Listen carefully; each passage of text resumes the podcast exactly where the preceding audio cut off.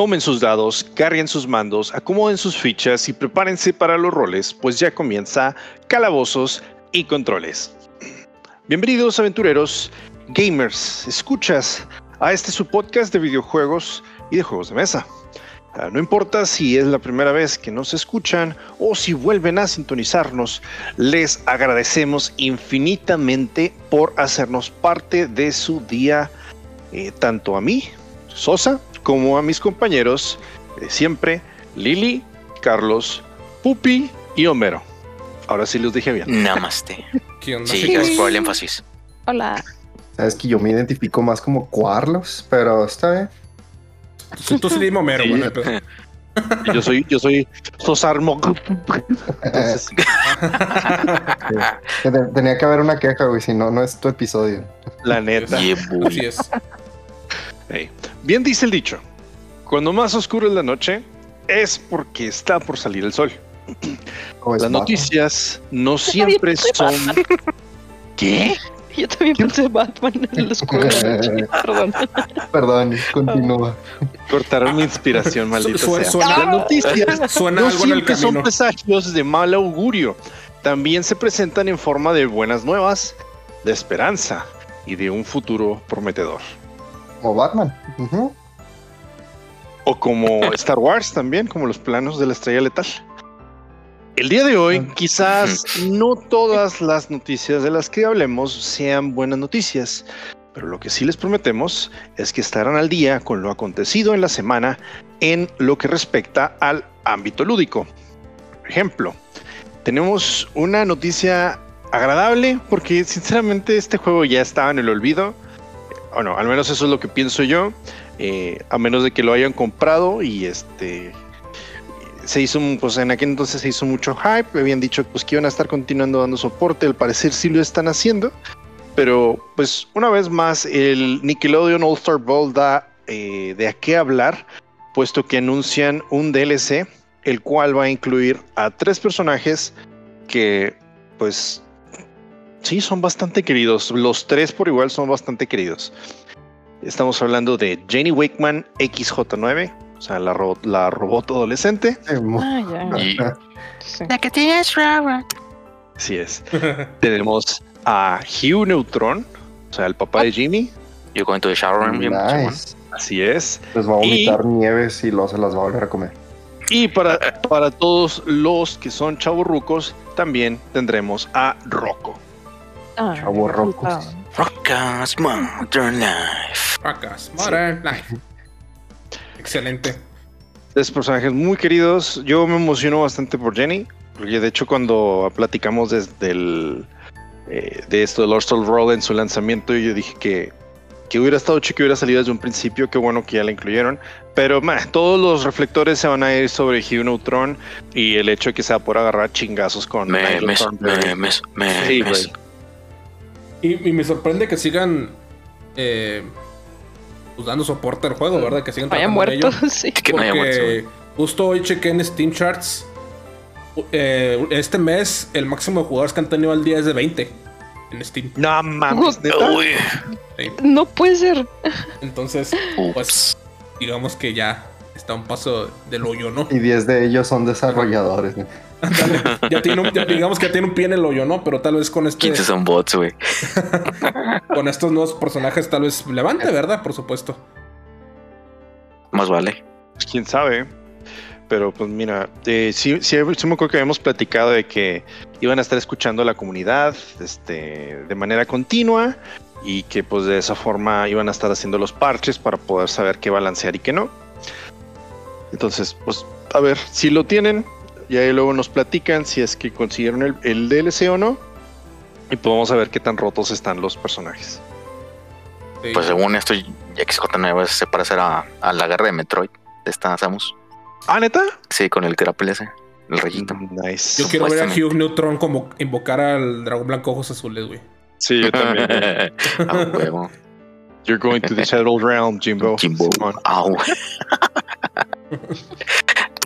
Bien, pues dejando los memes a un lado, que me duele hacerlo, pero Nunca. hay que seguir con las noticias.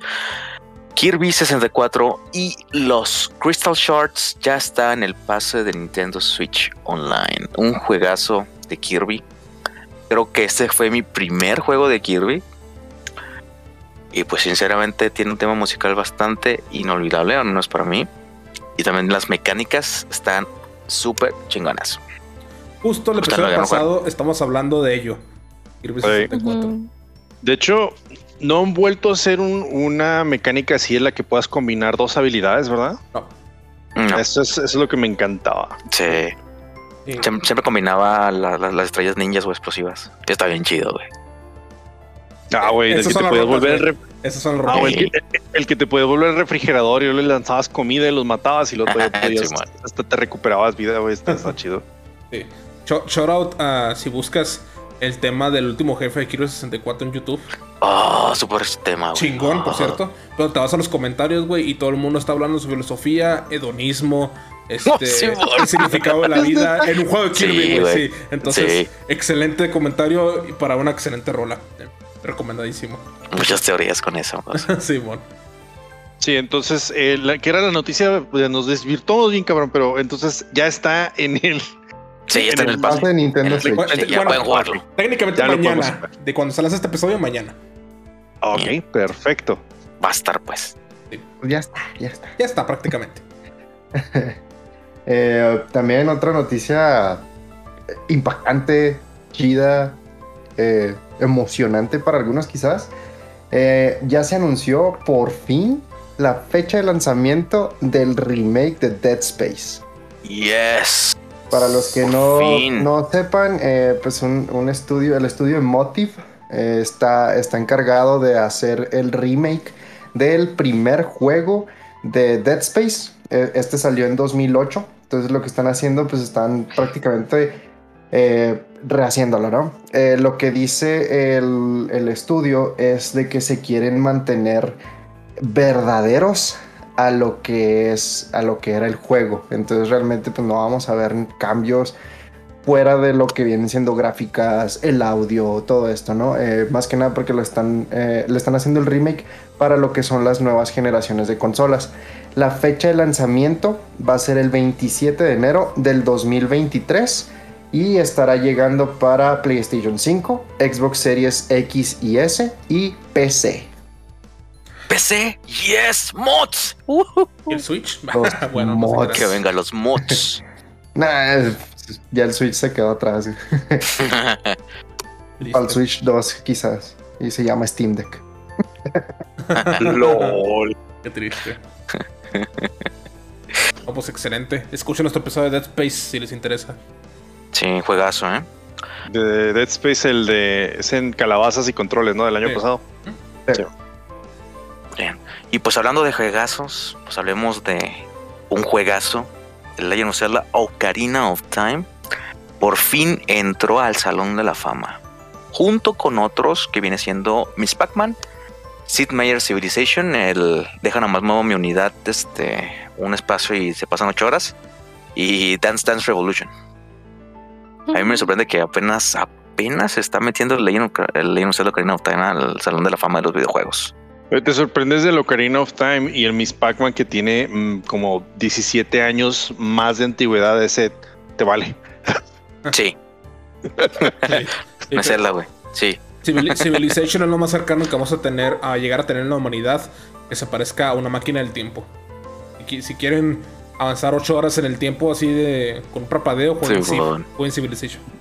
sí. De acuerdo. Si quieres, si quieres recrear los momentos en los cuales eh, Mahatma Gandhi perdió el control de sí y decidió hacer un ataque nuclear este, a gran escala, ahí, ahí lo podemos, ahí lo podemos revivir.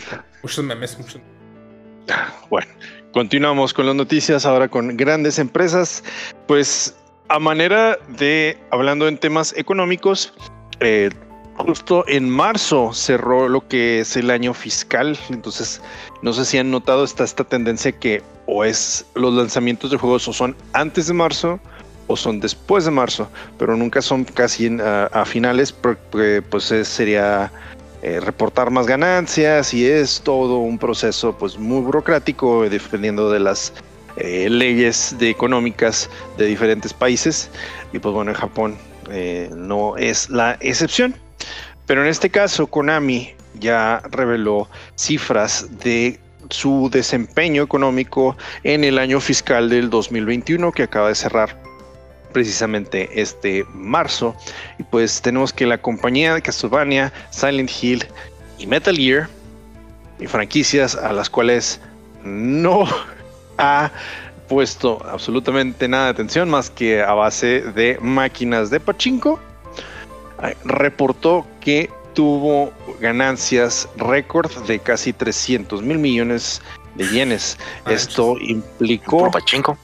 No, no, esa es, la, eso es lo, más interesante. Esto implicó casi una ganancia del 100%, si no es que más, comparado con el año anterior, o sea, el del 2020. Wow. Igual también, 2020, pues pandemia ahora, pero de todas maneras, eh, y la gran mayoría de esto eh, se lo está adjudicando a el gran éxito que ha tenido Yu-Gi-Oh a nivel digital, tanto con Yu-Gi-Oh Duel Links como con Yu-Gi-Oh Master Duel.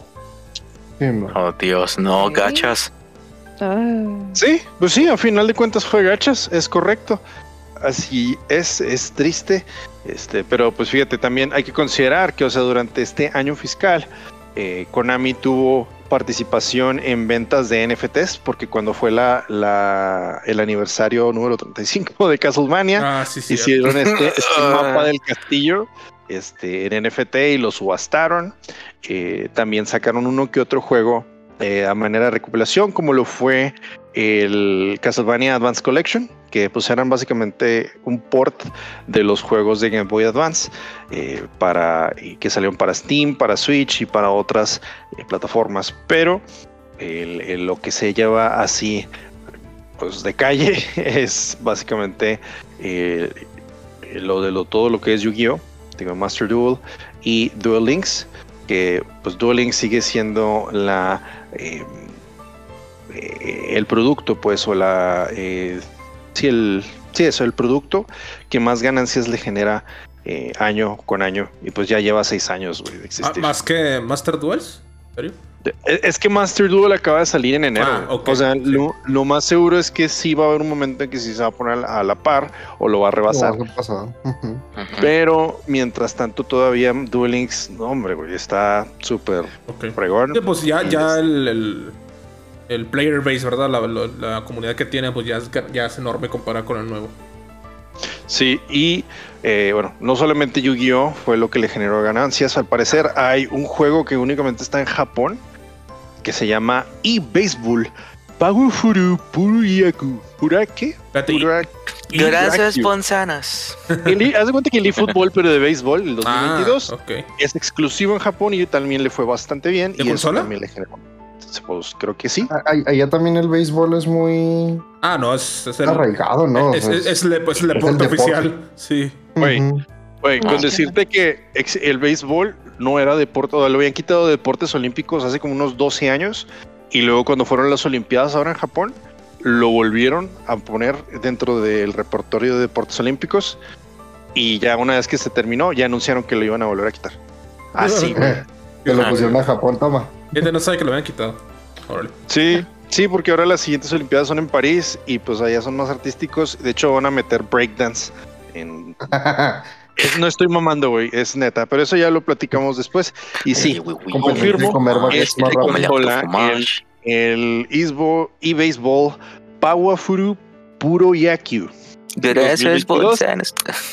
El, es eBaseball Powerful Pro Baseball 2022. Es para PlayStation 4 y para las consolas eh, domésticas.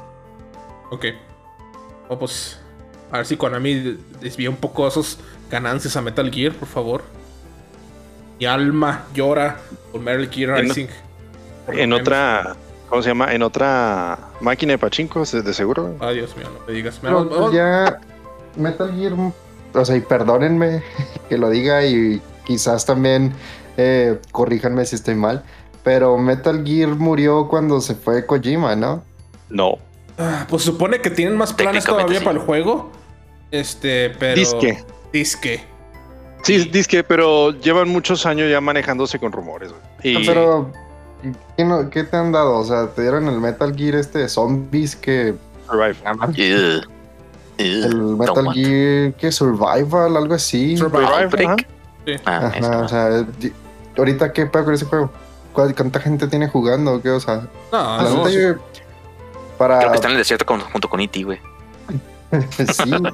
O sea, de los últimos que han tenido éxito, pues sí, son los del Metal Gear Rising y el, el Revengeance, ¿no? Sí. Eh, Entonces, es el mismo. Ajá. ah, pues ahí está, güey. sí. Los Rising Pues, Revenge. mira, lo único que puedo ver es una compilación de todos los juegos para la nueva generación.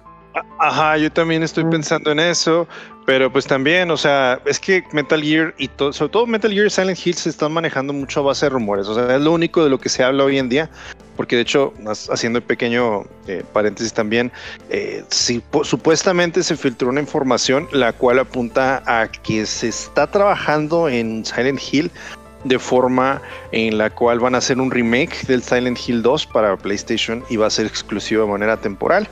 Y eh, también están pensando en hacer un nuevo Silent Hill, siguiendo la línea temporal principal, o sea, los de los números.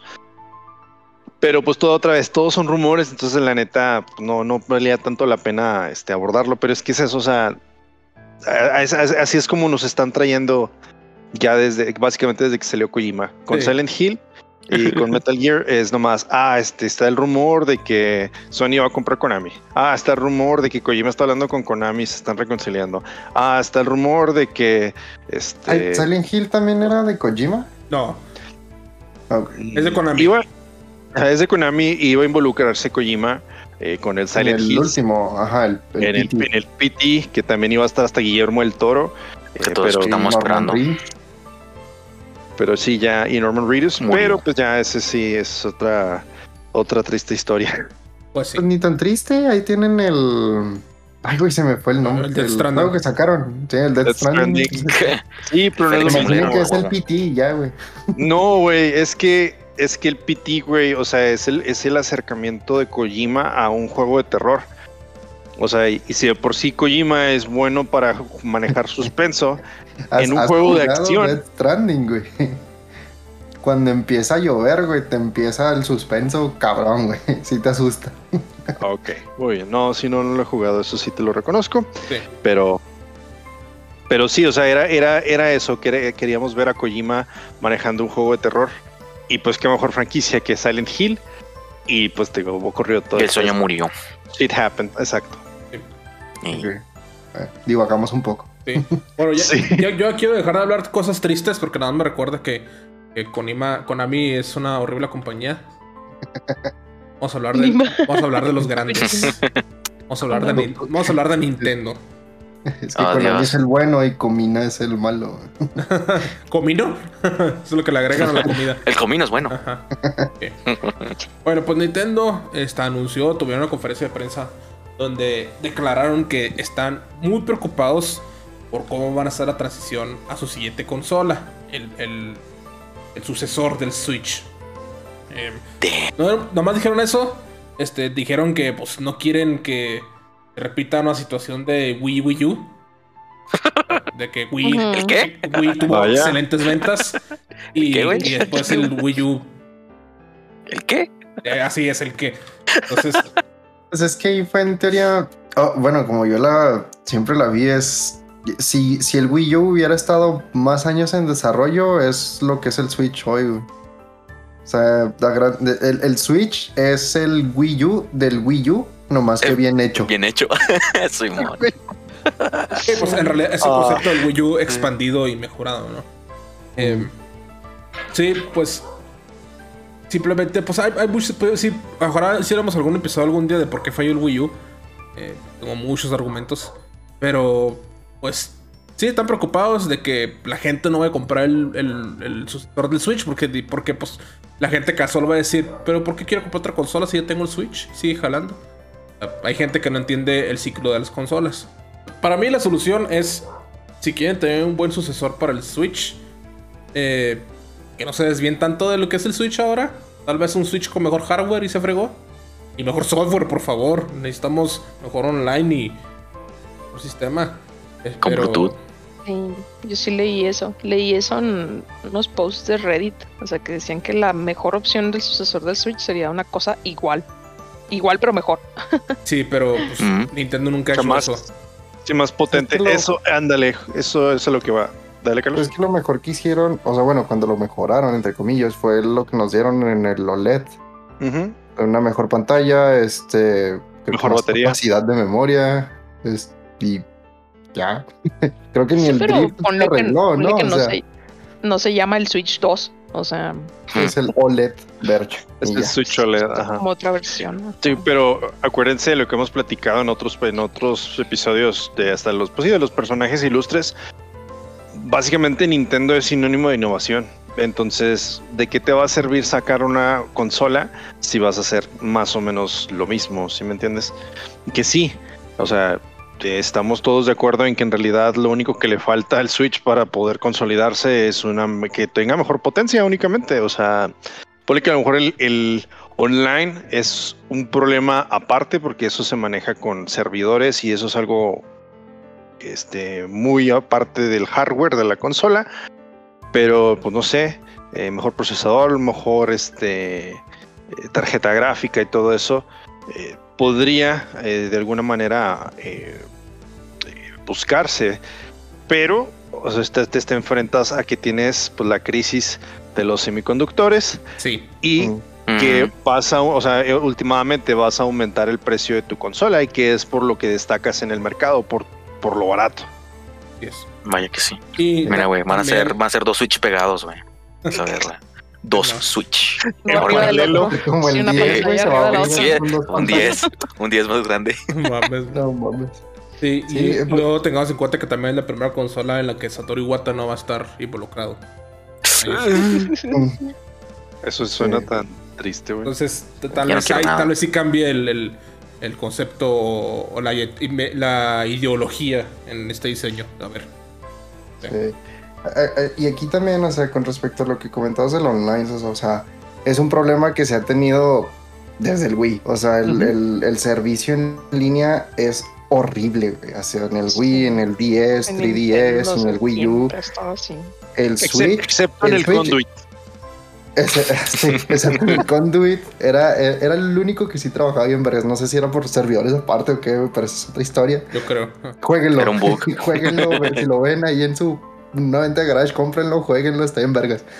Eh, pero sí, en, en lo que es el Switch, eh, todavía el, el servicio online está bien culero. O sea, eh, inclusive en el Smash es- juegas con demasiado lag, güey. Sí, así, Es una, es una presentación de PowerPoint. Sí, de hace cuenta. Entonces, lo que estamos viendo con, con otras consolas es que la visión a futuro es el servicio en, en la nube. Lo estamos viendo con Xbox, lo está empezando a hacer el Switch. Eh, no sé si PlayStation también ya, ya tenga este tipo de servicios, que creo que sí con el Con el- PS, Now. Con Ajá. el Secret Network. Sí. Sí. Entonces, o sea, estamos viendo de esta forma que están transicionando a una a, a un tipo de juego basado en la nube en donde ya no tienes que depender tanto de un hardware. El problema con el Switch es, es que desde un principio se dijo, el Switch es para cuando vas de viaje, cuando, te- cuando no estás en tu casa.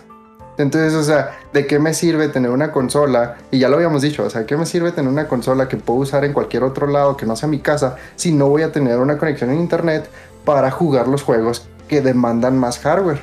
O sea, lo, lo vimos con los de Final Fantasy, no, con estos de Kingdom Hearts. Eh, entonces, o sea, a lo mejor y la, la dirección que tendría que tomar Nintendo es no basarse ya en eso, sino como dicen, o sea, mejorarlo, hacer un buen hardware para que las capacidades de los juegos que ahorita tenemos podamos tenerlos en donde queremos. güey. O sea, yo me voy a ir allá a las, a las dunas y quiero jugar Kingdom Hearts y nadie me va a detener, pero no puedo. La arena sí, güey. Pues, pues mira, por mientras. La arena te tendrá. La madre. Pero por mientras. Literal. Nintendo sí dijo que están buscando que sea retrocompatible. Sea, quieren que los juegos de Switch sean compatibles con el sucesor. Uh, Entonces, a ver qué pasa. Eh, la neta, no creo que venga pronto ese sucesor. O sea, yo digo espero que no. 2024 tal vez. No creo que es, no creo que sea siguiente año lo que estoy diciendo. Ni este año ni el siguiente. Pues, usualmente tardan digo que que- 5 o 6 años, ¿no? En, en sacar una nueva iteración de consola, una nueva Pues generación. Switch, Llevamos el Switch cinco. ya tiene 6 años. Ya- Seis, ajá, sí es cierto. Ah, ya llevamos 6. Sí. Ah, Sí. Bueno, pero cuenten desde los LED. No, pues O sea, va a salir en dos, ¿qué? 2026 el maldito. la maldita. No, no manches. No, yo, yo digo que para, el mono- para al menos principios del 2023 vamos a tener algo eh, anunciado. Pero yo creo que para finales del 2023 tenemos algo, algo nuevo, algo diferente. quién sabe. Ahí veremos. Y no, que se anuncia con Breath of the Wild 2, güey. Pues, Es- eso- esos son los rumores. Es- sí, es muy probable, ¿eh? O sea, a lo mejor. Pues sí, un poco. Así como en el Nintendo 64 se hizo o se aprovechó para hacer un Mario. Creo que va a ser básicamente lo mismo, va a ser una consola para poder hacer el Breath of the Wild 2. Pero, a ver, Nice. a ver qué pasa Lo el futuro, el Switch nuevo ahora no va a ser este horizontal la pantalla, va a ser vertical. ¿Un celular? celular. Ah, Como el Wonder. Swan. Mm. Continuamos con alguna. Bueno, esto sí tiene que ver con Nintendo, pero bueno. Eh, The Pokémon Company Internacional listó que está buscando trabajadores en su locación de Londres para hacer la localización de juegos de Pokémon al español latino. Sí, por fin. Oye, tío. hijo, güey. Buscan adaptar los textos de los juegos, no sé cuáles juegos, si los nuevos, viejos. Los nuevos. Dicen que los nuevos. yo creo los nuevos. Ajá. De eh, pues español castellano, que es en el idioma en el que están los juegos actualmente, a español latino. Que pues como todos, es lo más probable que las personas que nos estén escuchando, que al igual que nosotros, pues hablamos español latino. eh, hay muchísimas, yo no sabía, ¿eh? hay muchísimas personas que habían solicitado esto por mucho tiempo. Sí. Y no, de verdad, yo no tenía idea. No tenía Agarró, fuerza unos meses para acá, pero sí es algo Sí. que querían la gente. Pues es que tenías ya, o sea, ya de un tiempo acá el mercado latinoamericano ya es reconocido como pues algo importante de parte de, de la economía. Ajá, sí, entonces lo mínimo que puedes hacer es hacerle una re- regionalización. Y pues ya, ya po- poco a poco lo han hecho porque ya a los FIFAs era español mexicano, pero en español latino y español castellano y inglés británico. Ujú. Sí, que no quisiera escuchar a. Órale, güey, sin acento pozolero. Sí. No, sí, no es- van a estar de, de esa manera, pero, o sea, para las personas que quieren esto, pues qué bien por ellos. O sea, sí. por mí esto no hubiera sido algo que yo nunca lo hubiera buscado, ¿verdad? Porque todos los juegos, absolutamente todos los juegos, los juego en inglés. Ujú. Entonces, pues no, no sé, no, no me importa. O sea, existe Sí. no, pero- pero sí- para, los, sí fue- para los que sí, pues qué bueno. Sí, fue una crítica Otra muy grande para Sword and Shield. Y O para ir a. Eh, Estaría chido ir a, ir a capturar a Moltres el guajolote Macías. A huevo. Y mira, y nunca vas a ser feliz a la gente porque vi que anunciaron eso de que, ah, están buscando gente para localización español latino. Y luego la gente, ¿Y para y, cuándo y para, cu- inserte? y para cuándo portugués de Brasil? Y dice como que, ok, sí. O sea, el Mm. portugués de Brasil es muy diferente Sí. al portugués de Portugal, pero, o sea, Sí, sí. y luego después portugués, eh, ¿para cuándo Swahili, no? O, o este. ¿Para cuánto Esperanto? ¿Para cuándo latín? ¿Para cuánto Náhuatl? eh, y para- sí, sí. Entonces nunca va a ser feliz. ¿Lingua y Tenae?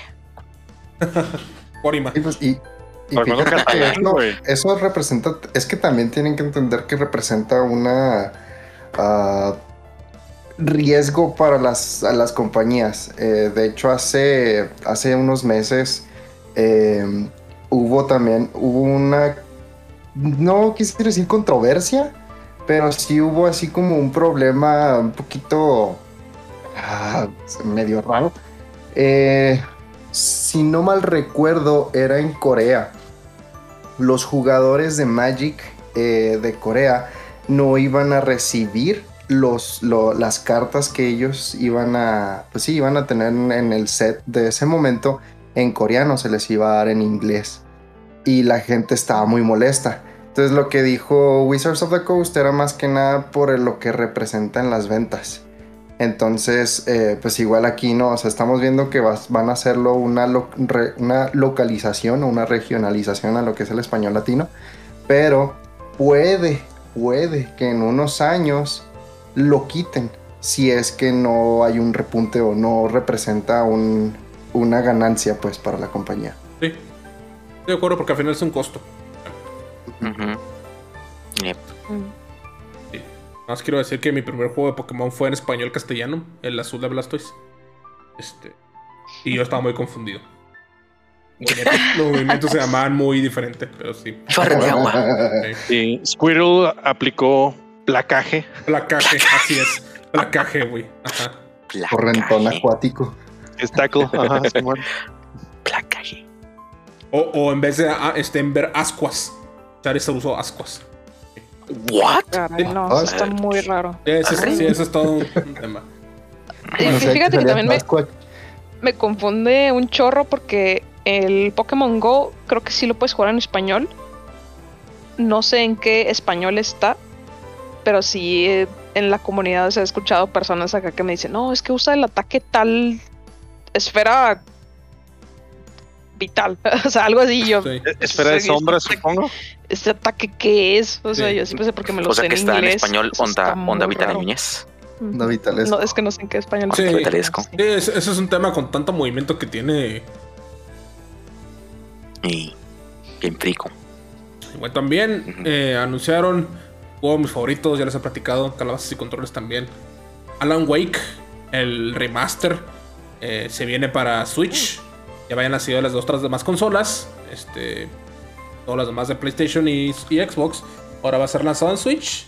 Y también junto con ellos, este, anunciaron que también se va a lanzar una serie para la televisión por AMC. Eh, no dieron más detalles, no dijeron fecha de la serie, eh, ni estilo. O sea, me refiero a si va a ser live action o si va a ser una animación en 3D o algo así. Eh, pero pues ya si viene. Estoy emocionado a ver cómo la hacen serie. Ya vienen un chorro de series. Sí, la serie, yo me, me voy a emocionar bastante cuando salga esa maldita serie. Sí. Lo más, lo probable es de que sí sea un live action. Este, Siendo de AMC, lo más probable es que sí lo vayan a hacer live action. Exactamente. Para aquellos que no les suena AMC, AMC es un canal de televisión que ha estado detrás de la producción de series como The Walking Dead, Ujú. La muerte caminante. Ajá, Better Call Saul y Breaking Bad. Mejor llamar a Saulo y rompiendo malos. Rompiendo manos. Sí. También son dueños de muchísimas cadenas de cines ahí en Estados Unidos. Mm. Eh, bueno, Bueno, a ver, pues a los ver cómo se ve esa serie. Y también, eh, pues otra noticia que causó ahí controversia. Bueno, pues muchas quejas. Eh, los servidores de Xbox eh, estuvieron caídos por 5 días. Eh, y esto causó muchísimos problemas. Y también mucha gente se dio cuenta de que hay muchos juegos de Xbox que cuando recién compras no puedes jugarlos a menos que tengas conexión de internet o, una conexión a los servidores de Xbox. Te hacen como un chequeo, es un DRM, es un DRM que te checa al principio que te des conexión de Xbox y luego ya eh, pues, Sí. te deja jugar, ¿no? Pues resulta que como está caído los servidores, mucha gente no pudo jugar sus juegos debido a que no pueden hacer ese chequeo con el servidor de Xbox. Entonces, pues hay mucha gente quejándose. Eh, ¿Recuerdan? Esto fue una polémica que tuvo el Xbox One cuando se iba a lanzar.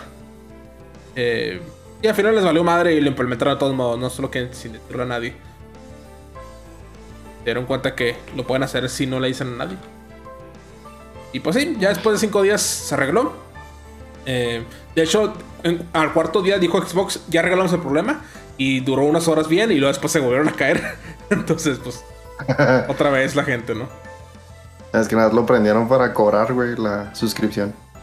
Porque a mí me la cobraron, aunque, aunque no se pudiera jugar, güey. Así que, güey, regálenme mis cinco días que perdí.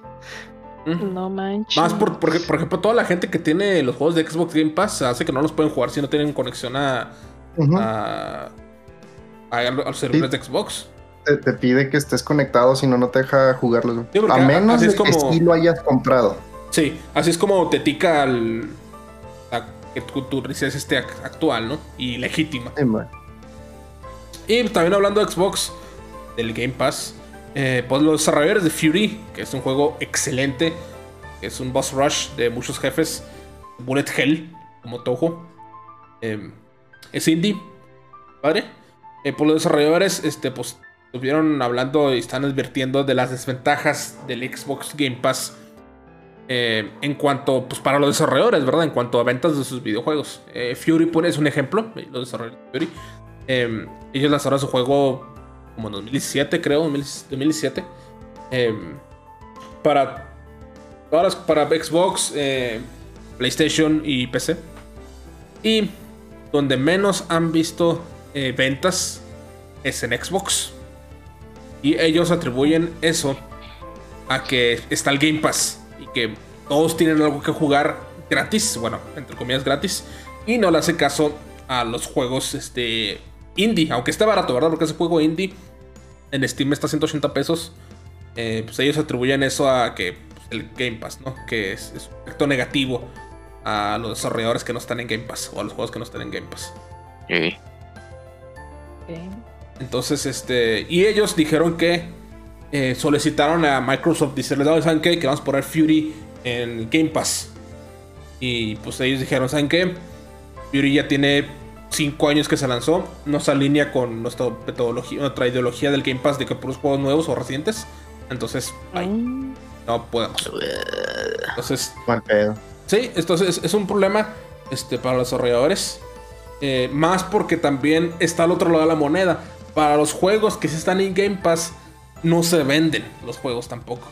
Por ejemplo, juegos que están en Game Pass desde el primer día como Halo, Halo Infinite. No creo que mucha gente lo haya comprado. Sí, sí, pero es que dices, ¿para qué lo compras si está en Game Pass? O sea, y dices, mejor compro el Game Pass que me conviene más.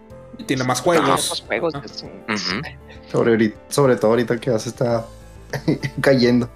Además. Más de lo que ya está cayendo, Sí. Sí, entonces, eh, pues ese está al otro lado de la moneda. Entonces, pues Game Pass puede ser el servicio que ahorita está arrasando con, eh, con la competencia y que pues está trayendo muchos jugadores a Xbox. Pero pues al final también es un... Pues, al final están regalando dinero prácticamente. O sea, están regalando juegos. este, y al final pues...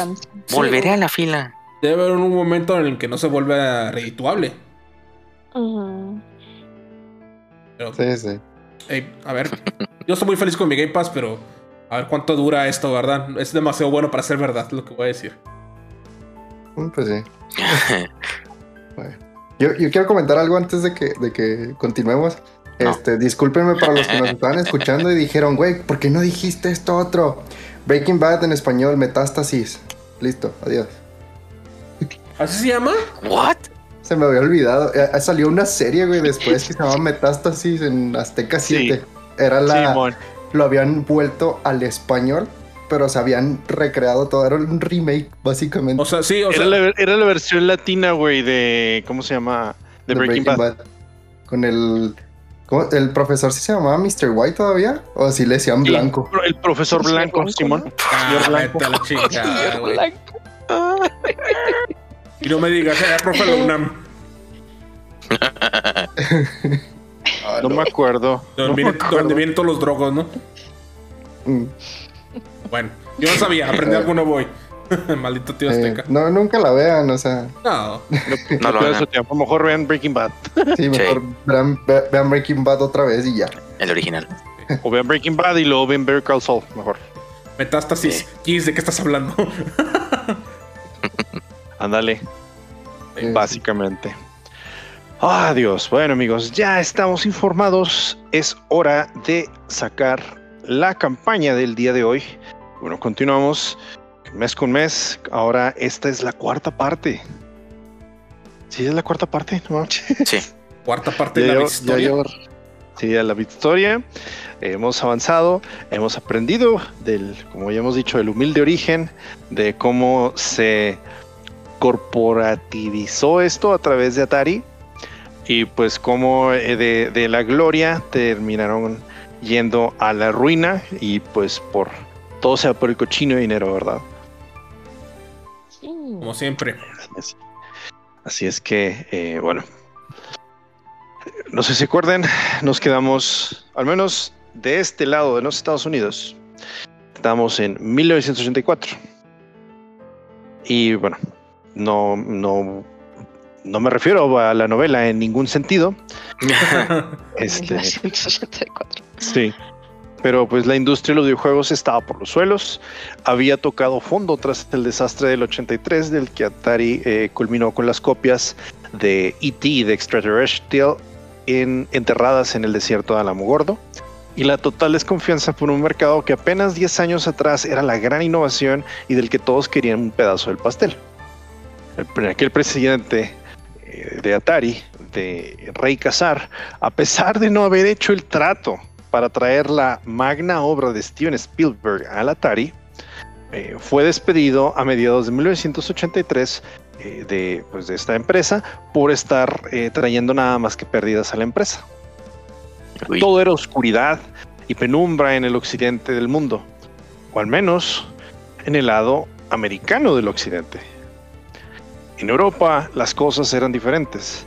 El crash del 83 muy apenas se sintió y de hecho terminó de impulsar un movimiento que ya venía avanzando en otros rubros, como con la música, el hazlo tú mismo. En este entonces el punk comenzaba a destacar como una música la cual no dicta ninguna regla, solamente era tocar una guitarra y pues agarrar una guitarra y tocar.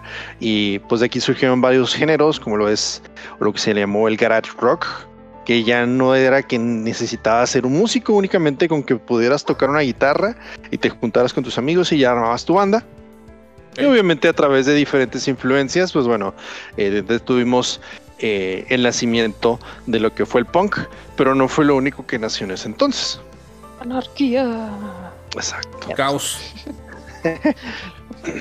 Ah, entonces, para la, para la en, Europa, para la, y pues no es cierto, no nada más en Europa, en el mundo, en los 1970s, la única forma de acercamiento que teníamos con la tecnología era a través de la ciencia ficción y eh, pues accidentalmente o no, lo único que nos daba a entender la imaginación humana es que esta sería hostil y cuando tuviéramos un contacto más cercano con ella y eventualmente tendríamos los conflictos. Eh, pero pues, o sea, lo, lo- bueno, uno puede decir, oye, pero es que ¿a qué te refieres? Digo, estamos hablando de que el Atari estaba dominando los 70s. Pues sí, pero la gran mayoría de las películas de ciencia ficción era de que los robots atacaban la Tierra o de que las naves espaciales. América, o pues, sea, exacto. nunca, sí, o Como si Estados fuera mala. ¿no? La tecnología. Sí, mon- ajá, como si fuera algo malo, como si fuera algo que nos fuera a sobrepasar en algún momento y de lo cual inminentemente íbamos rumbo allá. Entonces se tenía como que este miedo o este respeto por la tecnología eh, de, una manera en la cual, pues sí, eh, teníamos o sea, el entendimiento de lo que eran los arcades, porque era, eh, como lo platicamos más temprano o en, en otros episodios de la historia, es eh, era algo sencillo, o sea, te dan, muy pocas instrucciones, era algo muy sencillo de hacer y era bastante fácil de replicarse, entonces por eso tuvo eh, el, el éxito que tuvo y pues también con lo fue con lo mismo con las eh, consolas caseras como lo fue Atari. Pero en Europa no era así, en Europa no habían tantas consolas y como lo veremos un poquito más adelante, o sea, en realidad el entretenimiento en Europa y sobre todo que fue en Gran Bretaña era algo bastante diferente. Entonces, eh, pues básicamente aquí es como dice el dicho, si la montaña no va Abraham, entonces, eh, porque así pues, la gente no quería o no tenía ganas de meterse con la tecnología por absolutamente nada. Entonces, si la, si la humanidad no se iba a meter con la tecnología, al menos gracias a la ingeniería, la, eh, la tecnología sí se acercaría a la humanidad. Vivo los Sí. ingenieros.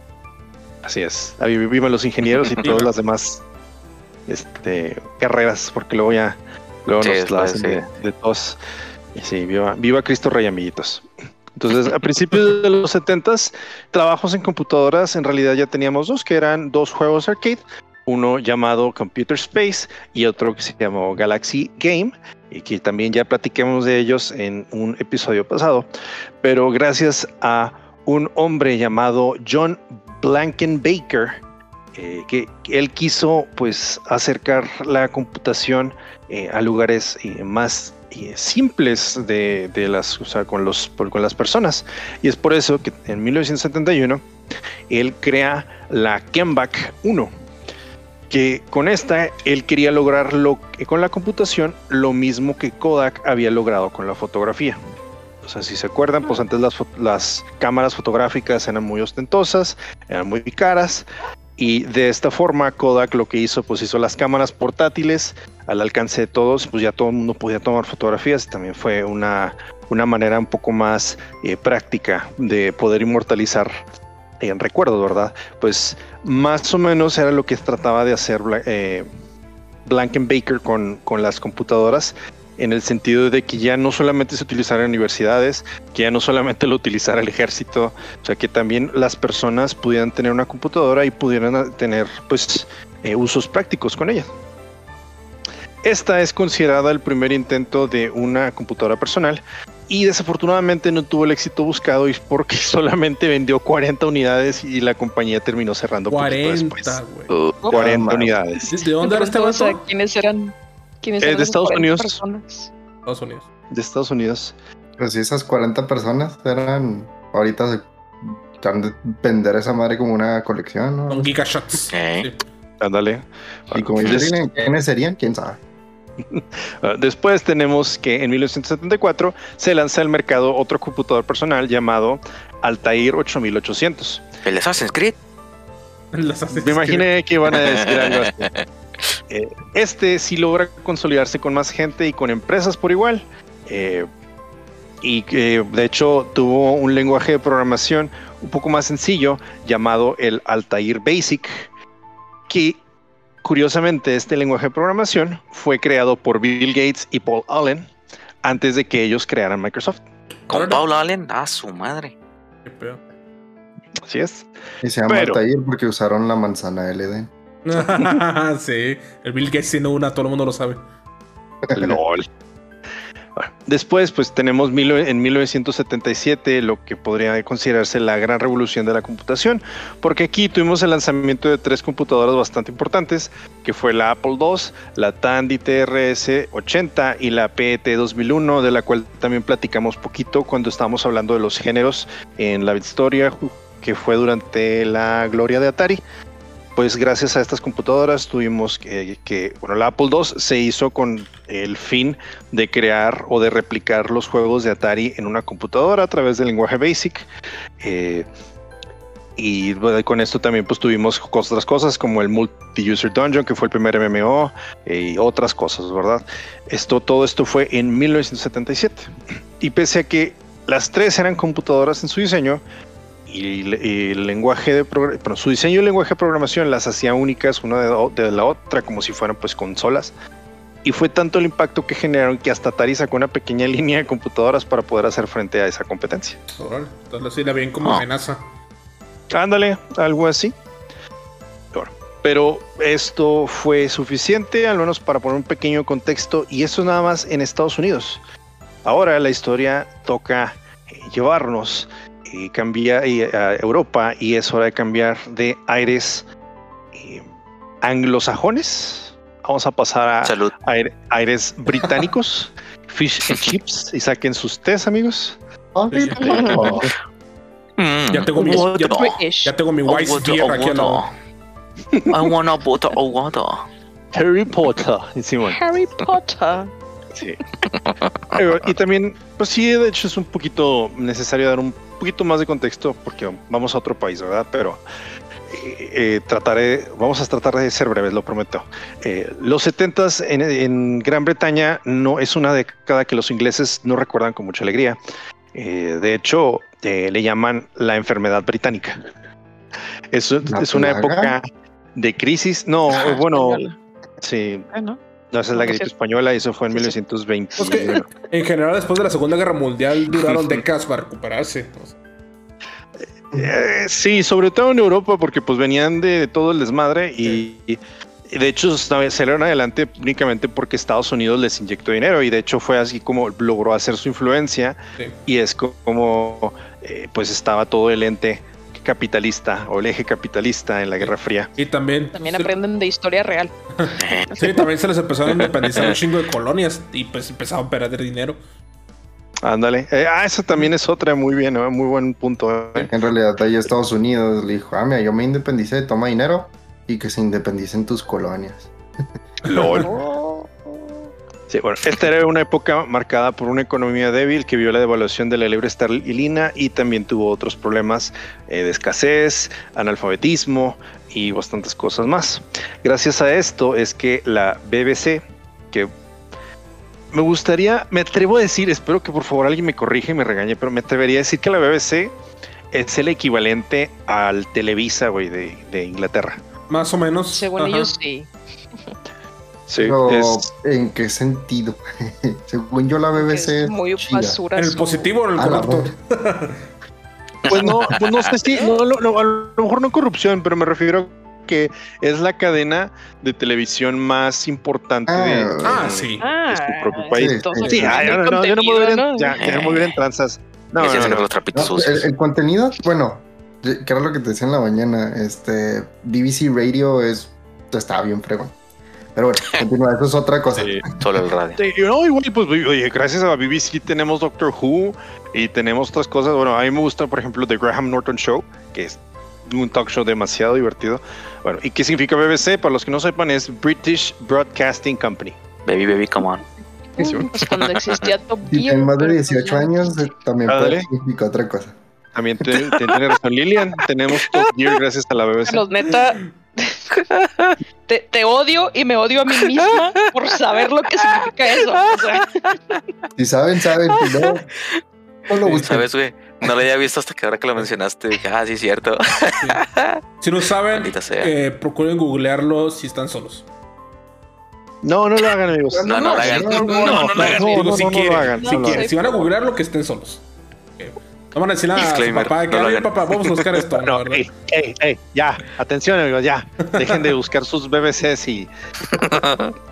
Bueno, 1977 deciden lanzar un programa de alfabetización para adultos eh, en el cual pues se tuvo muy buen recibimiento, un muy buen éxito y lo repiten un año después para ahora empezar a enseñar acerca de, de computadoras. Entonces, el gobierno británico quería eh, o veía el futuro en la computación y quería pues que el, su país eh, formara parte de él, pero vio unos cuantos problemillas. En aquel entonces la gente que tenía una computadora era en realidad no más por curiosidad, güey. O sea, no existía un fin concreto como para decir, ah, necesito una computadora para poder hacer esto. No. La No. gente, la gente la tenía, era meramente por eso, por curiosidad, porque por ver qué podías hacer pues con un semejante pedazo de tecnología. Y pues digamos que eso no era como que una forma atractiva de venderlas. Sí, era, era para, Era los, el- para los tecnológicamente curiosos, ¿no? Ajá, exacto. Los geeks savvy o los tech savvy que dicen. Sí. los geeks. Eso y pues también que eh, las computadoras, a pesar de ser prácticas, eh, porque de hecho ese tipo de computadores, la ventaja era que no necesitaban ser armados, al menos lo que eran el- los últimos tres que mencionamos, el Tandy TRS-80, el Tron TCR-80, el Apple II y el PET 2001. eh, venía el teclado, el CPU y, la, y el monitor, venía todo junto en una sola carcasa, entonces ya nomás la sacaba, la conectabas, chico. Como muchas Pero- computadoras modernas. Ajá. Pero con Wow. una arquitectura muy diferente. Claro. La cuestión es que la Tandy, la TC TRS-80, costaba 800 dólares de aquel entonces. Ah, su madre. De aquel y la entonces, Apple güey. II, Ajá. y güey, de aquel entonces, güey. Y la Apple II, güey, llegó a costar 1200 dólares en su versión Ay, más qué raro. básica. Apple, viniendo cosas caras. Sí, está esperando ese chiste. Pero aquí es cuando tenemos a el gran Salvador, Enter Clive Sinclair. Clive Sinclair. Clive Sinclair, o como le quieran decir. ah, Dios Solo mío. quiero decir que Sinclair suena como un nombre muy fancy y tiene que ser europeo, ¿verdad? Sí. Deja tú tener que ser británico. Británico, con más ganas. Este fue un hombre británico que en sus propias palabras decía, mi idea era que si bajábamos bastante el precio de la computadora, hasta cinco veces abajo de los demás, para poder llegar hasta incluso las 100 libras, podíamos llegar directamente con el público y decirle, ten, aquí tienes, esto es una computadora, podrás aprender acerca de las computadoras en, tu, en, tu, en sus casas, o podrán aprender acerca de las computadoras en sus casas. Y sí, fue hecha de los materiales más baratos que pudieron encontrarse en aquel entonces. Se conectaría a una televisión en vez de a un monitor especializado y el propio consumidor tendría que armarla. hacemos ahorita. Como hacemos ahorita. Más o menos. Eh, pero no era, o sea, igual. o sea, pero, o sea, hace que ahorita es muy modular el pedo. Se me hace que en ese entonces no estaba tan estandarizado, eh. No, sí.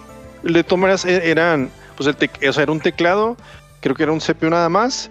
Y en realidad nomás el cable directo a, la corriente y ah, otro cable a la televisión. No es como que armar, sí suena como que algo engorroso, pero pues, no era algo tan, tan difícil no de hacer. No te la dan en componentes, en partecitas.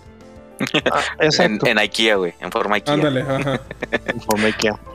Sí, entonces en 1980 lanzan la ZX80 y la vendían con la promesa de que en un día hablarás con ella como si fuera una vieja amiga. Ya pasa eso ahorita. Algo así, Simón. Después, en 1981, lanzan el modelo ZX81, que este sería considerado como el caballo de batalla de las computadoras y el que cerraría la brecha entre las personas y también la computación. pero, eso suena muy Metal Gear, güey, no sé por qué. Sí. pero en 1982 se lanzaría la computadora que sería la más recordada, la ZX Spectrum. No me suena. No, o sea, este, este, en realidad yo creo que no muchas de estas cosas les van a sonar eh, porque todo esto se va a desarrollar en Europa y no es algo que la gente se esfuerce en platicar de este lado del, mundo, pero considero, al menos como buen investigador, sí considero que esto es algo importante de, mencionarlo, o al menos que sepan que existió y ahorita van a escuchar el por qué. Entonces, Fíjate, esta, la ZX Spectrum se lanza en 1982. Básicamente, cuando Atari venía en picada en Estados Unidos, en Gran Bretaña, Sinclair y la Spectrum iban alzando vuelo. Y gracias a esto hubo un boom con las computadoras personales. Muy bien. Aquí entonces ya la gente pues empezó a revisar qué es esto y cómo se hace.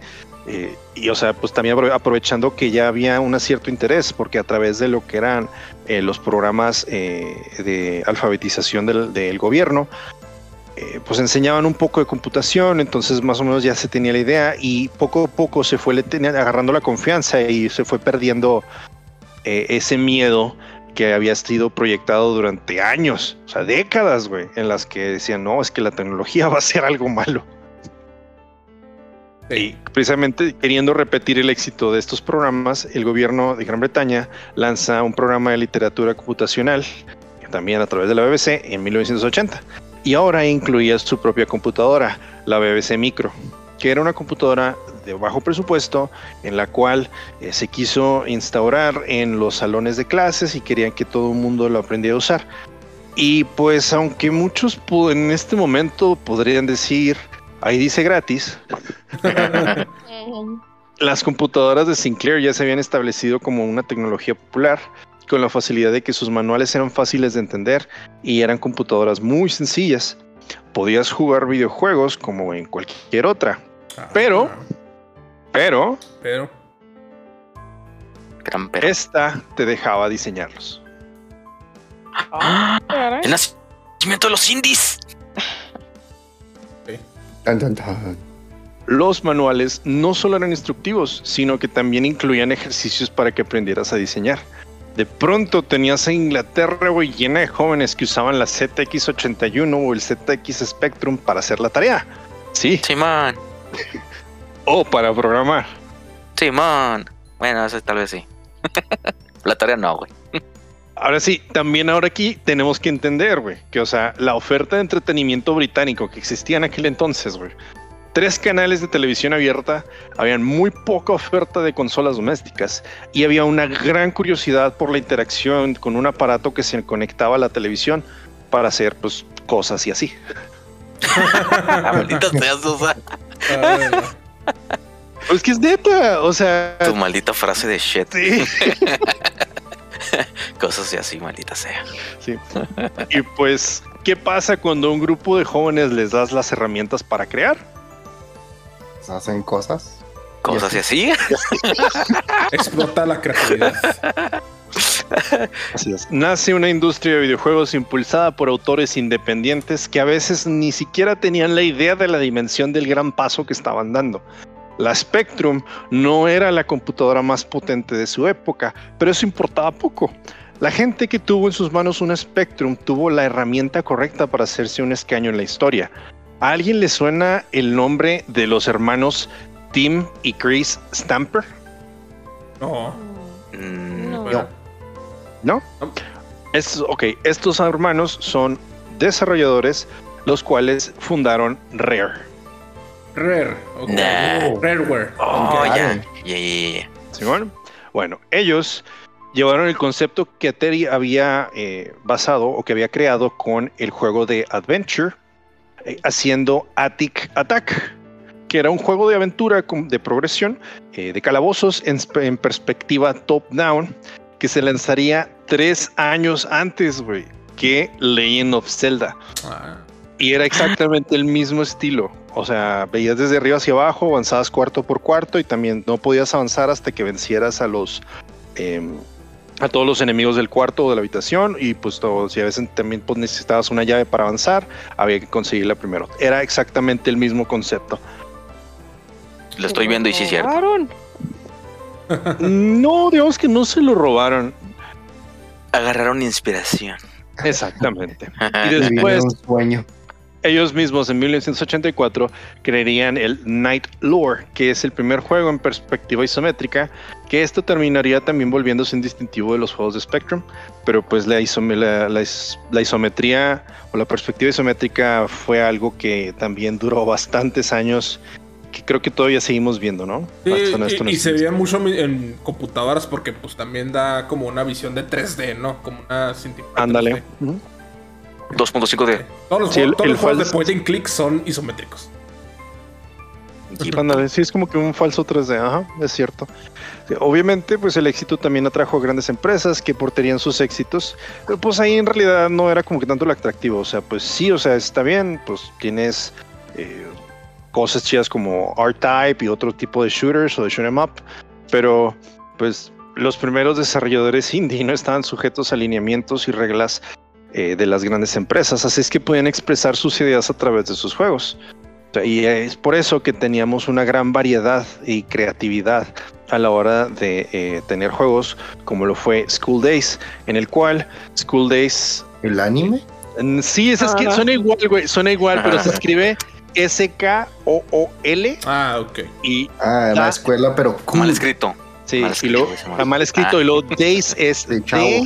D-A-Z-E, Dace. Ay, Ah, ok. Ah, No. Days, como Days and Confused. Sí, sí. Algo así. O sea, ¿y cuál era el chiste? El chiste en realidad era que pues, se veía una escuela de diferentes pisos y tú eres un monito el cual tenía que ir agarrando banderas a los diferentes, eh, pero en diferentes este, eh, habitaciones de la escuela. Y pues también un bully que te perseguía, obviamente, para hacerte complicado el juego. Pero también había, estaban los prefectos y los cuales incluso, aunque el bully te agarrara a ti, en realidad el que te castigaba eh, pues era a ti, o sea, no al bully, no le hacía nada. Entonces como que expresaba este tipo de injusticias, ¿no? Ah, como la vida real. Algo así. Sí, como la vida real, como los niños héroes. Sí. Tenemos también eh, lo que es Rockstar Ate My Hamster, Ay, qué chido nombre. Ah, es un juego de gestión en el cual básicamente manejas tu propia, eh, eres el manager de tu propia banda de rock. Y pues vas tomando decisiones, vas haciendo administración para darte a entender que en realidad no es algo sencillo de poder hacer en la vida real. Y pues, tenían varias, o sea, hay varias partes del arte, o sea, lo- porque están sentados como dos personajes y luego están viendo una televisión. Y en la televisión está así como que un sketch de Michael Jackson, por ejemplo, o de Tina Turner. Es, es- este, no, eran, eran imágenes que pues, no sé si estaban pagando derechos, pero al menos te daban un contexto de. Sí, te daban un contexto de. de, de la época. Oye, pero También. todos estos videojuegos los vendían. Sí. O son, eso digamos, simplemente eran distribuidos como que ¿qué crees, jueguenlo. Mm, pues también. Una no sé exactamente. tal vez, ¿no? sé ex- sí, ajá. Yo creo que fue una combinación. No sé exactamente cómo era la distribución. Pero sí este y no creo que sí era sí era en realidad ventas eh Sí, porque hay Ahorita CDs, la ¿no? Bueno, no se dice floppies, yo creo, no sé qué eran en ese entonces. Eh, eran cassettes Cassettes. sí demasiado Todo eran cassettes. eran cassettes Simón Mm. Eh, también tenemos el Football Manager que en 1981 eh, propuso la idea de eh, también administrar aún y no jugar con un equipo de fútbol O sea. ¿Y esta es la misma frecuencia franquicia de Sega o esa parte? creo que esa parte pero es el mismo Pues concepto es la misma idea, ¿no? Ajá. O sea, aquí, ajá, aquí salió. También tenemos otro que se llamó Little Computer People, el cual fue desarrollado por eh, David Crane, uno de los primeros desarrolladores de, em, de Ubisoft. Ah, Uh, Y este en realidad, este en realidad era nomás un, pues un, no simulador de vida, sí, pues un slice of life. es- es- ¿Un Sims? Escalabas Sí, torres para revelar el mapa. exactamente. ¿Es un Sims?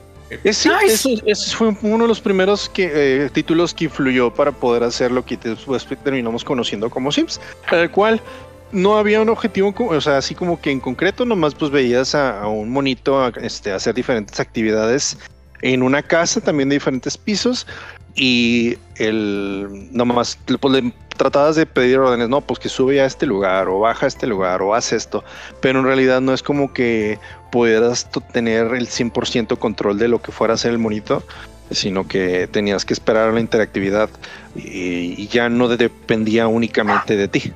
Entonces, eh, pues sí, tuvimos ya después cosas como eh, eso precisamente influyó en cosas como lo fue el Sims. Ah. Sí, lo estoy viendo y sí, literal era un Sims, pero en 2D.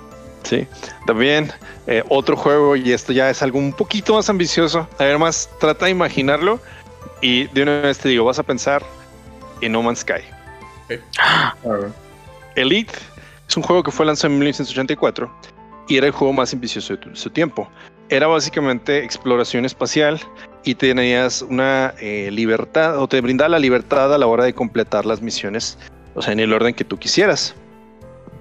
Curiosamente, el juego fue políticamente criticado por alinearse con ideales socioeconómicos sugeridos en aquel entonces por la primer ministro de Gran Bretaña, Margaret Thatcher, la dama de hierro, en la Mm. cual básicamente te decía que tú podías hacer la fortuna y riqueza que quisieras de la manera que quisieras y el gobierno no iba a poner mucha y no iba a prestar mucha atención a eso. Pero entonces esto hizo que o generó un criticismo hacia ella porque pues la gente empezó a abusar y son es todo un caso, ¿verdad? Eso es algo que ya se puede hablar en un podcast de política, pero no, o de historia, pero no, no toca aquí.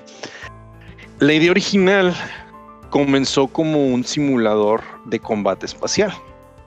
Pero después tuvieron esta idea de querer replicar una escena de eh, una nave espacial aterrizando como en 2001 Odisea Espacial.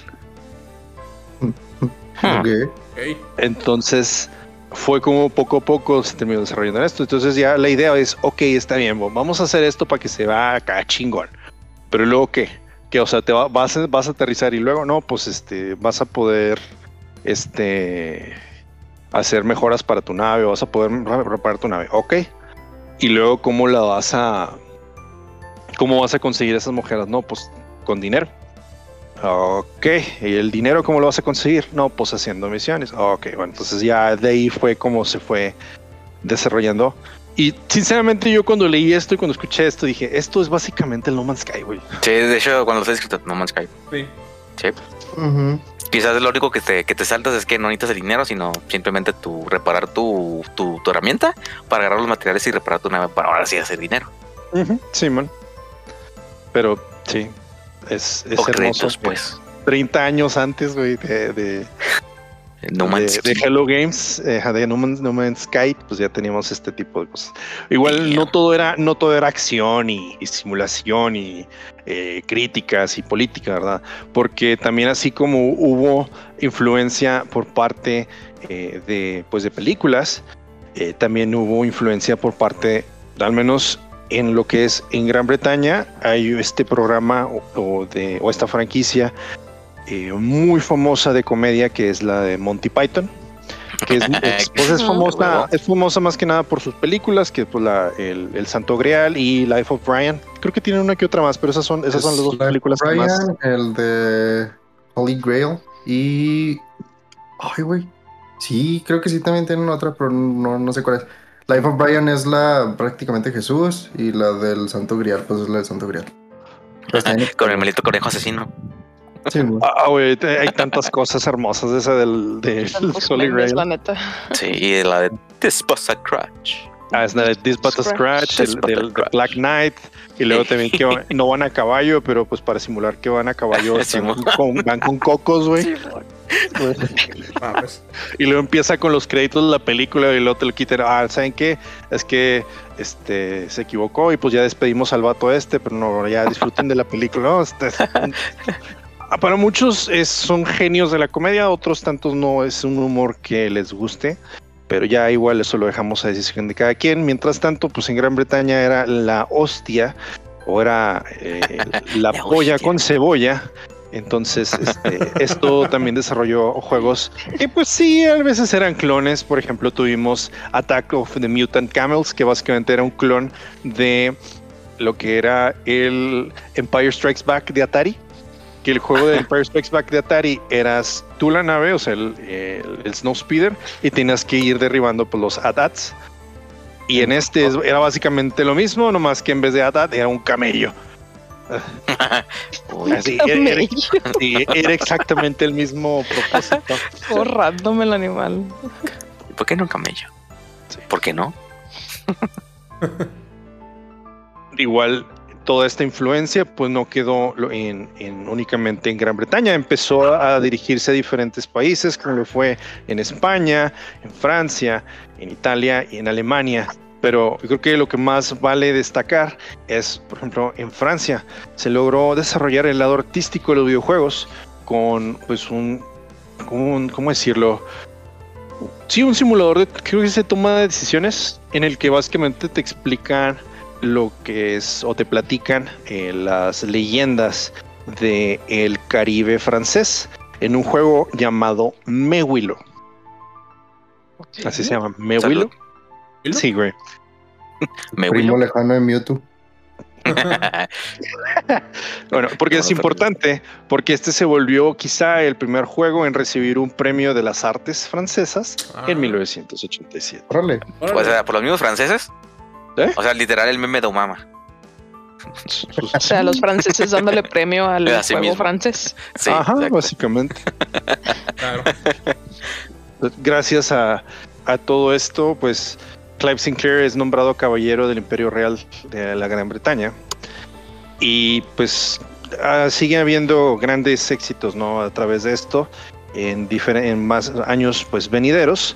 Porque tenemos, eh, ya habíamos, sí, ya habíamos tenido juegos como películas como Raiders of the Lost Ark, o sea, Cazadores del Arca Perdida, habíamos tenido IT, pero pues no había como que algo establecido, como una serie de lineamientos que dijeras tú, es que esto es lo que va a funcionar, y pues ya nomás le exploras poquito para variarle, pero pues no te salgas de esta línea, ¿sí me entiendes? Antes era, no había ese tipo de reglas no establecidas, pero gracias a eso tenemos eh, cosas como Robocop o como la Batman de Tim Burton, y que estos también pueden ser considerados como eh, los juegos eh, con licencia de una película que ya así bien establecidos y que pues ya ahora sí se podían jugar de una manera disfrutable y normal, vamos a decirlo, y ambos creados por una eh, una ah, se me fue una, desarrolladora llamada Ocean, Software. Pues aquí también ya teníamos los de pues es- los de Star Wars, ¿no? Sí, o sea, me acuerdo cuando estábamos hablando de que el, el, el de arcade, que al final Darth Vader se volvió un escorpión. Ah, sí. Los Namco. también no tenían ese lineamiento. Exactamente. Y de hecho, eso también uno de los desarrolladores de, de Ocean Software decía, pues que esta es en realidad la compra de, de- de la abuela. Es como que, pues, no extraño, pero pues si te pones a pensar, o sea, es la compra de la abuela porque si, si le vas a mostrar, no sé, de los que le mencioné antes, como School Days, Mewilo, pues en realidad la abuela no va a saber qué diablos es eso, ¿sí me entiendes? Pero si la abuela va a la tienda y ve Top Gun, ve Batman, ve Robocop, ella sí va a saber qué, qué juegos son esos, ¿no? Y entonces son más, son Sí. digamos que la manera más fácil de poder obtener eh, ventas, eh, porque pues es un concepto pues, más popular. Eh, eh, digamos que es como que más seguro, ¿no? O bueno, ellos piensan que dicen, ah, sí, esto yo sé qué es. Ándale. Ah, también los juegos de rol aquí fue- tuvieron su gran desarrollo y sobre todo de manera escrita y no de la manera en la que pudiéramos pensar, puesto que había mucho, en muchas veces, pues era únicamente pues el texto y la gran mayoría de las cosas tenías que imaginar. O sea, problema- básicamente, o sea, básicamente era, estás en, un, en- estás en una mazmorra. Ahí tienes un camino a derecha e izquierda. Ah, izquierda. Está bloqueado. Sí. Ah, voy para atrás. Eh, hay un monstruo detrás de ti. ¿Básicamente eso? Ajá, exactamente. Sí. Qué chido. Pero de los primeros, de los primeros juegos de rol que se fueron así, fue nada más y nada menos que El Hobbit. Nice. Oh, Vaya. qué buena Pero- elección. Pero aquí está el problema. El, el rollo es que los desarrolladores o la persona que encargaron los desarrolladores hacer esto en un juego de computadora querían que toda la novela estuviera escrita en juego, pero debido a la pequeña cantidad de memoria que tenían era difícil el poder acomodar todo. Entonces, ¿qué fue lo que hicieron? Porque ellos querían a huevo que se incluyera lo que es el, el- libro de- del Hobbit básicamente lo que hicieron es que el juego terminaría siendo un apoyo, una herramienta visual y o es donde tomas las decisiones y el libro es básicamente donde ves que cómo se desarrollan los personajes, es lo que va dimensionando eh, pues las batallas y los escenarios y, ah, y, pues todo, o sea, es lo que ayuda a echar a volar la imaginación pues. Oh, Ok. Nice. Suena qué forma tan. Sí, qué forma tan interesante de hacer un juego. Con libros. ¿Quieres hablar de cosas, de maneras interesantes de hacer juegos, güey? También tenemos otro desarrollador llamado Mel Croucher. Este es Kojima, antes de este Kojima, güey. Ok. Porque hacía Oh, juegos también. Hicieron juegos, hicieron juegos artísticos, como lo era uno que se llama Deus Ex Machina, en el cual simplemente te narraba la vida del ser humano, diferentes- en diferentes fases o épocas. Este, pero este te incluía no solamente era para con el cassette para que lo jugaras o lo reprodujeras en la computadora. Necesitas, necesitabas poner un cassette en un reproductor de música y te venía junto con un póster. Y los tenía- bueno, el póster no sé exactamente cómo se utilizaba, pero al menos el cassette lo tenías que empezar a reproducir en de, de música en cierto momento para que se alineara junto con el juego y pudieras tener la experiencia completa. Oh, inmersión. Con pasos extra. A huevo. O sea, no tenía música el juego, No. pero te, te vendía la música, o te ponía la música aparte para que inversar, te tuviera mejor inversión. Y deja tú también la pantalla, güey. Te ponían un póster. Sí, estaba, estaba El póster, el extraño. Sí, lo- las imágenes, la neta, sí nunca les haya sentido. Y pues no es como que. O sea, el vato sabía que esto era algo acá. No sé. Muy- No, ajá, snob, güey. Entonces, eh, sí sabía que no mucha gente le iba a gustar. Pero de todas formas, pues. No sé, era una expresión artística y cuando ya no era, digo, ya, ya le estábamos viendo de esa forma a los videojuegos. Pues ahí tenemos una- un- un claro ejemplo. Y no es el mismo que el Deus Ex Máquina de, de Xbox y eso. No, ese es Deus Ex. Se llama Deus Ex. Human Revolution.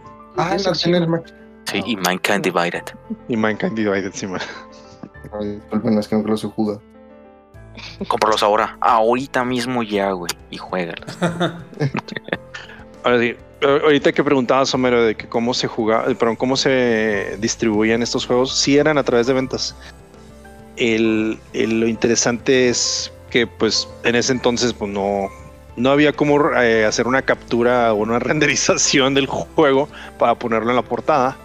Entonces, básicamente, el hacer una buena portada era el 50% de la consolidación de la venta, porque si te llamaba la atención la portada, este, pues entonces, pues com- com- comprabas el juego pues, para ver qué show.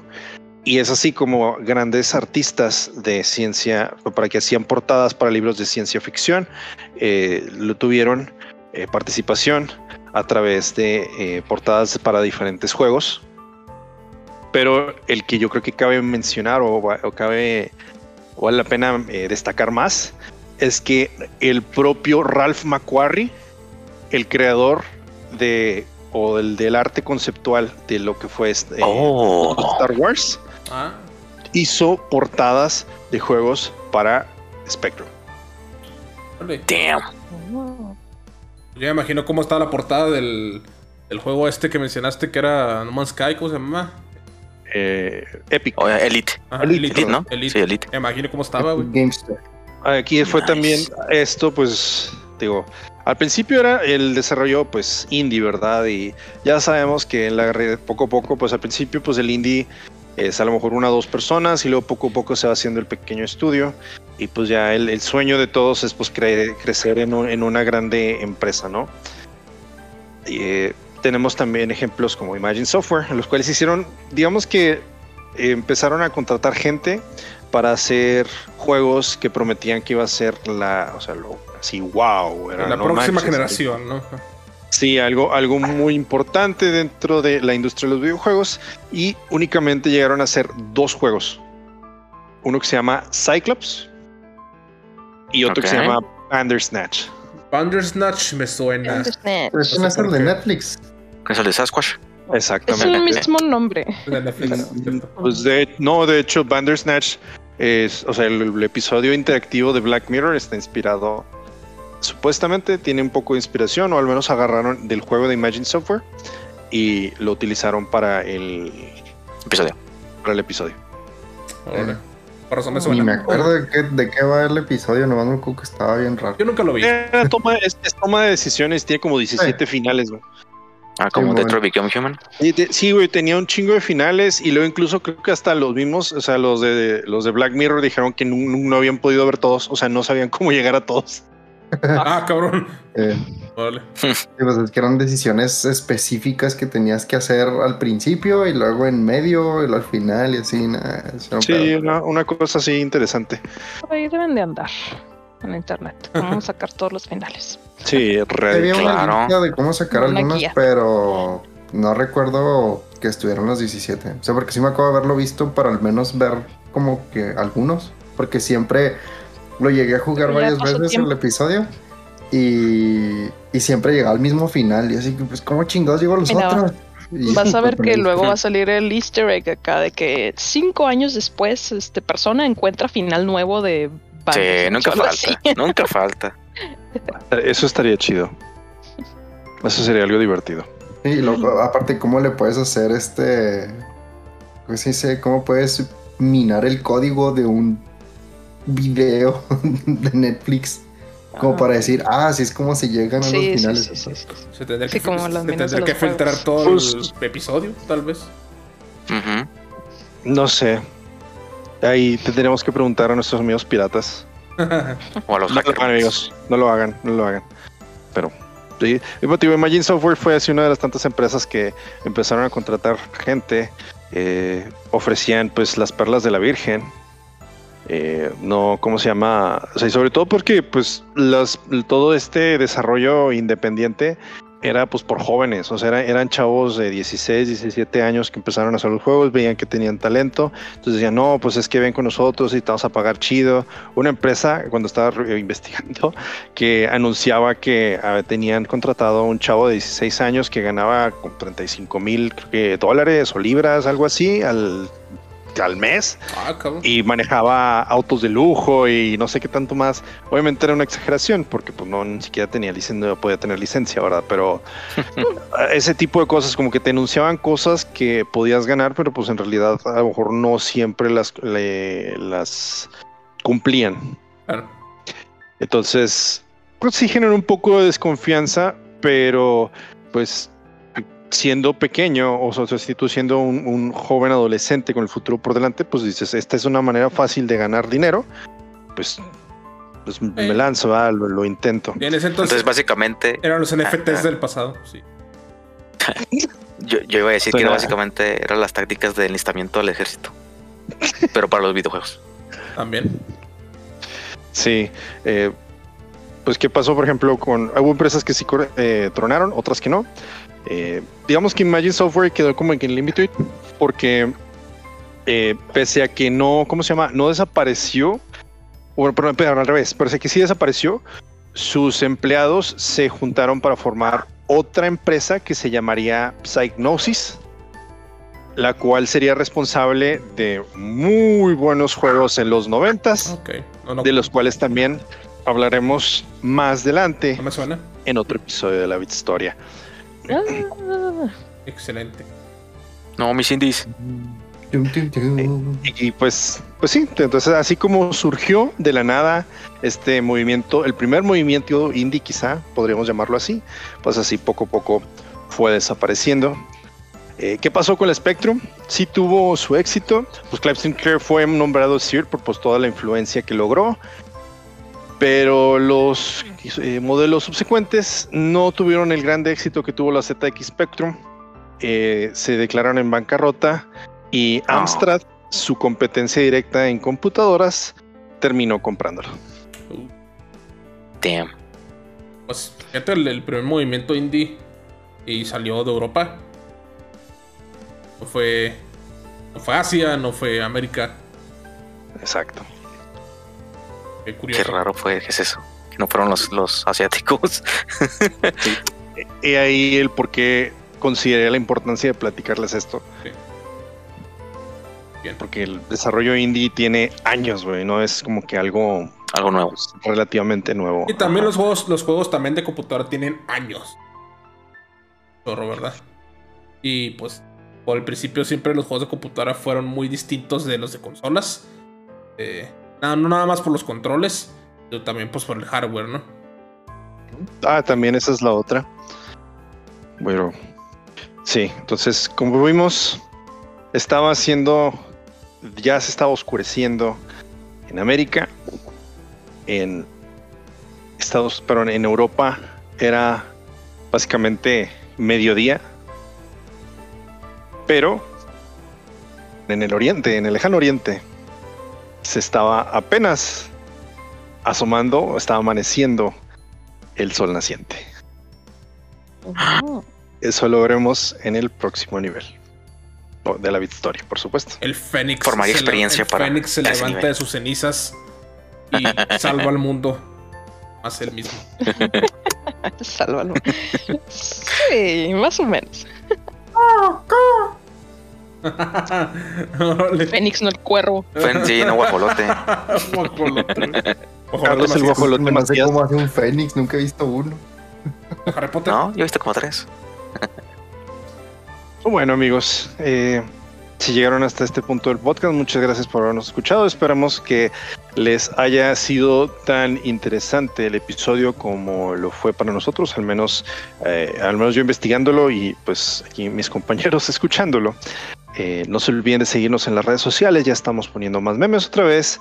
eh, ya nos están comentando más muchísimas gracias a todas esas personas que interactúan con nosotros. Eh, pues sabemos que les gusta este tipo de contenido, así es que nosotros también nos gusta hacerlo, y pues estamos aquí por ustedes una vez. Muchísimas, muchísimas gracias. Síguenos en nuestras redes sociales como Calabozos y Controles en Facebook, Instagram y YouTube y Calabozo Podcast en Twitter. Eh, ya no solamente compartimos memes, ahora también ya estamos entrando en el territorio de las noticias, que pues eventualmente también eh, bueno, las, las hacemos saber otra vez de la semana para que estén un poquito más frescas, pero ya el resumen y nuestras opiniones las damos todos los jueves eh, a las 7 eh, de la mañana, hora de la Ciudad de México, 6 en Ciudad Juárez. Así es que no se olviden de sintonizarnos una vez más. Si llegaron hasta este punto otra vez, gracias por habernos escuchado. Tengan muy buenos días, muy buenas tardes y muy buenas noches. Pero sobre todo jueguen. Nunca dejen de jugar. Y nos vemos en el próximo nivel. Ahí Ay. Ay, jueguen indies. Indies por siempre. Espérenme tantito, pongan pausa, chicos. Creo que me están tocando. Ay. La puerta, hijo de... Es que el perro todo, que me explicaron ese mismo chiste en el otro podcast. No mames.